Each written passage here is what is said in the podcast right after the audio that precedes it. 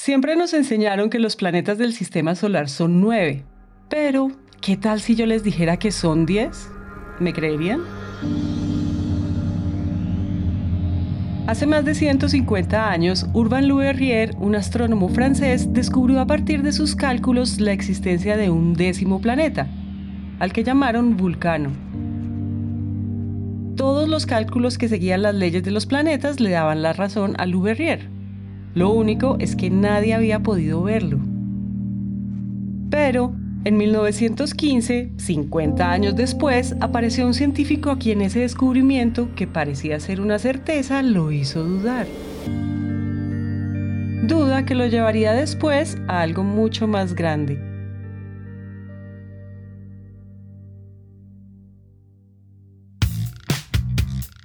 Bienvenidos a Elemental, un podcast de 3M y Naranja Media.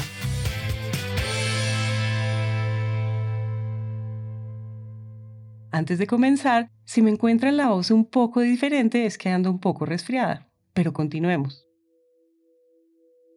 Si les contamos esta historia de Verrier es porque nos lleva a pensar en algo de lo que queremos hablar en este episodio, las dudas y las certezas. Certezas porque les hablamos de cálculos matemáticos que siempre asociamos a algo exacto, y dudas porque tuvieron que pasar 50 años para que alguien se preguntara qué tan cierto era eso de la existencia de un décimo planeta. Hoy en día quizás no nos preguntemos cuántos planetas existen, pero este juego de las dudas y las certezas es algo que está presente en nuestro día a día. Por ejemplo, creemos en la última noticia que fue tendencia en Twitter. Pero nos preguntamos si esa cura milagrosa de la que hablan en Facebook es real.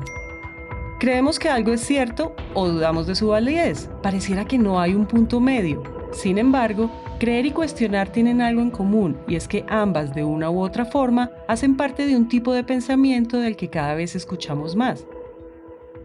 Les hablamos del pensamiento crítico. Y por eso invitamos a Víctor Anaya, alguien que nos puede hablar desde su experiencia como profesor de pensamiento crítico en la UNAM. Entonces, un poco eso es el pensamiento crítico, el análisis que podemos hacer cada uno de nosotros y nosotras de cómo estamos pensando desde muy diferentes lugares, pensando en que podemos generar estructuras que reflejan la manera en la que estamos pensando y estas estructuras son reconstruibles, puede uno revisitarlas, puede uno criticarlas y entonces darse cuenta cuando está uno haciendo haciendo pensamientos correctos, es una gramática horrible, pero funciona, o bien está uno pensando de manera un poco extraña, aunque para uno tenga todo el sentido del mundo, a veces pues hacemos cosas raras. Si hablamos de pensamiento crítico, podemos partir de eso, de la idea de pensar cómo pensamos. Pensar sobre cómo pensamos es una frase que al principio puede sonar extraña, pues pensar es un ejercicio que hacemos todo el tiempo y que sale como si estuviéramos en piloto automático. De hecho, podríamos creer que pensar sobre nuestra estructura de pensamiento es algo exclusivo de los filósofos y ya está.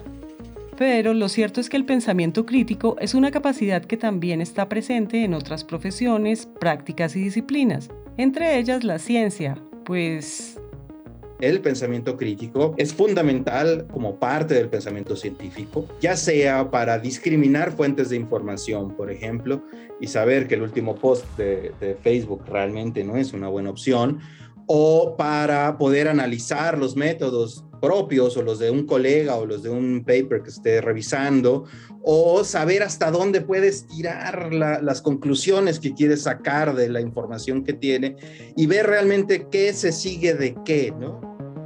Entonces acá tenemos que agregar que la ciencia es eso que a lo largo de la historia se ha encargado de encontrar respuestas a diferentes preguntas, a partir de un método que implica una serie de pasos y pruebas, un método que tiene un resultado final que generalmente ante el resto del mundo es considerado como una certeza.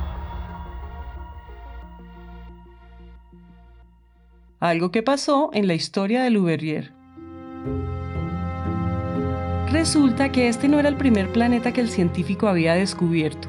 Años atrás ya lo había hecho con Neptuno, ese planeta tan alejado de la Tierra que se descubrió a partir de cálculos matemáticos.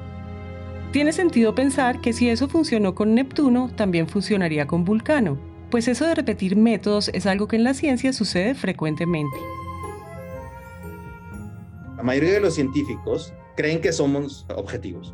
El asunto es que no podemos serlo. Y ahí a veces tenemos discusiones interesantes, porque yo lo que digo, y bueno, no soy el único, ni por mucho el más importante, que dice que lo único que podemos hacer es pues, tratar de lidiar con la subjetividad con la que nos encontramos. Entonces, eh, es un proceso súper complicado, por otro lado, porque uno ama sus resultados, uno ama sus conclusiones, pues porque requirió muchísimo trabajo y en ocasiones muchísimo dinero pero al mismo tiempo uno tiene que tratar de refrenarse, ¿no? Y esa es una de las características en general que toda buena persona que se dedique a la ciencia debería tener. Saber cuándo ya está estirando demasiado la liga y ya no se sustenta lo que uno está diciendo, ¿no? Y separar la creencia de la evidencia. Yo sé que es algo que les puede sonar raro. Justamente lo que pensamos es que la ciencia es objetiva, tanto es así que muchas veces hablamos de las ciencias exactas. Pero no nos podemos olvidar de algo, y es que la ciencia está hecha por seres humanos, que tienen percepciones diferentes y que querámoslo o no, la forma en que conocemos o pensamos está condicionada por nuestra experiencia. Entonces, en realidad eso de la objetividad no es tan cierto. Y es ahí donde aparece algo de lo que les hemos hablado a lo largo de esta temporada, y son las preguntas. Preguntas que nos hacemos cuando tomamos nuestros resultados o los de alguien más y dudamos de lo que asumimos como certezas. Y precisamente eso fue lo que sucedió con la historia de Verrier, ¿se acuerdan? Pasaron 50 años para que un joven científico alemán pusiera en duda esos cálculos que nadie más se había atrevido a cuestionar. Y aquí queremos decirles algo, y es que lo que este científico se había propuesto no era cualquier cosa. Estaba poniendo en duda la veracidad de las leyes que hasta el momento habían funcionado perfectamente para explicar el movimiento de los planetas y del universo en general. Algo que suena como una auténtica locura.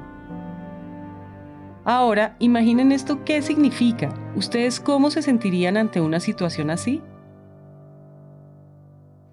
seguramente no sabrían ni por dónde empezar, pues la cantidad de preguntas es tan abrumadora que al final podríamos pensar que el camino más fácil es no hacer nada. Pero hay como una fina frontera en donde pasas de dudar de absolutamente todo a poder tomar acción. Lo que tengo que, aprender es que hay un punto en donde ya tengo suficiente evidencia o en el caso de la historia que les venimos contando, tan poca evidencia que eso también podría paralizar a cualquiera. Entonces, tengo que aprender a vivir en un mundo que tiene incertidumbre, que funciona probabilísticamente.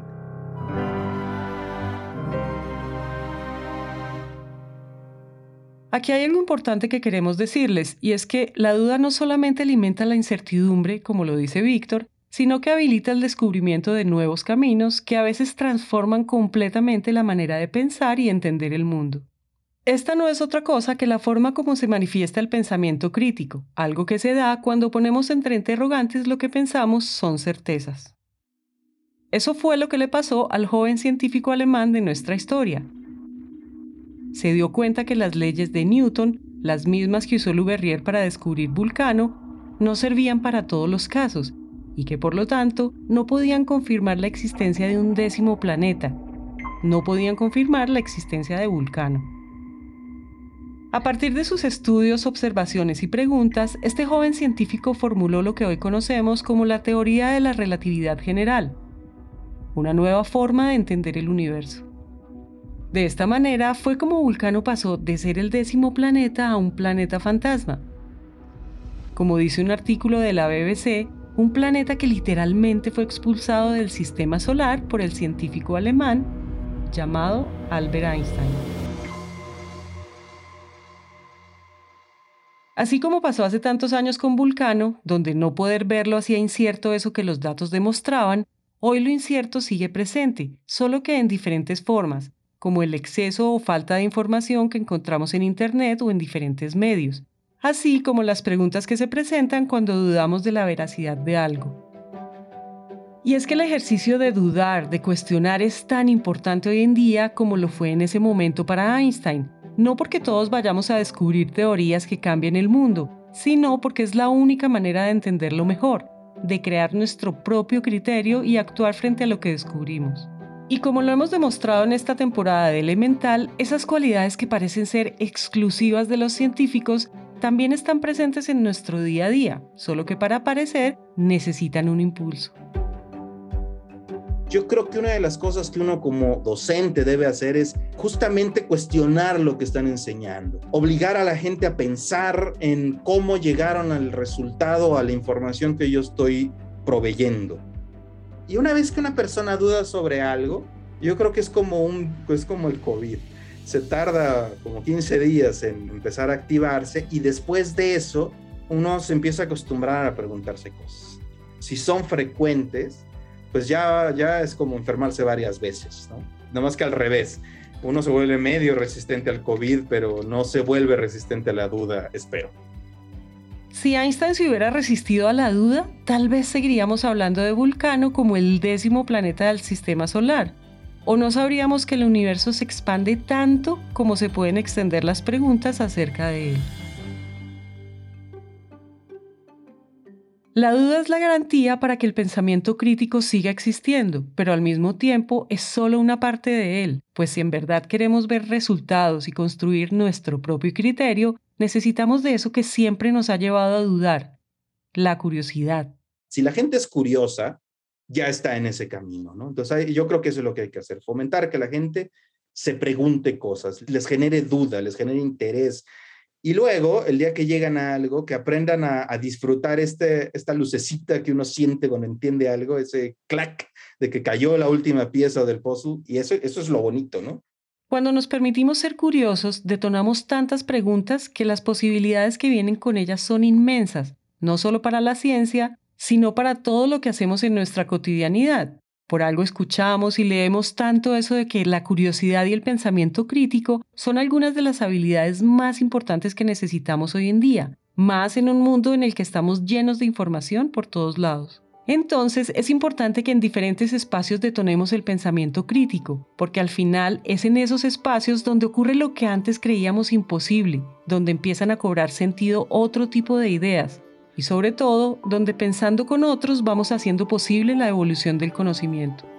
Porque como lo decía la periodista Ornella Sinigaglia en una reflexión que hizo sobre el libro La historia de la duda de la autora Jennifer Hedge, este es el mejor momento de la historia para dudar. Elemental es un podcast de 3M en coproducción con Naranja Media.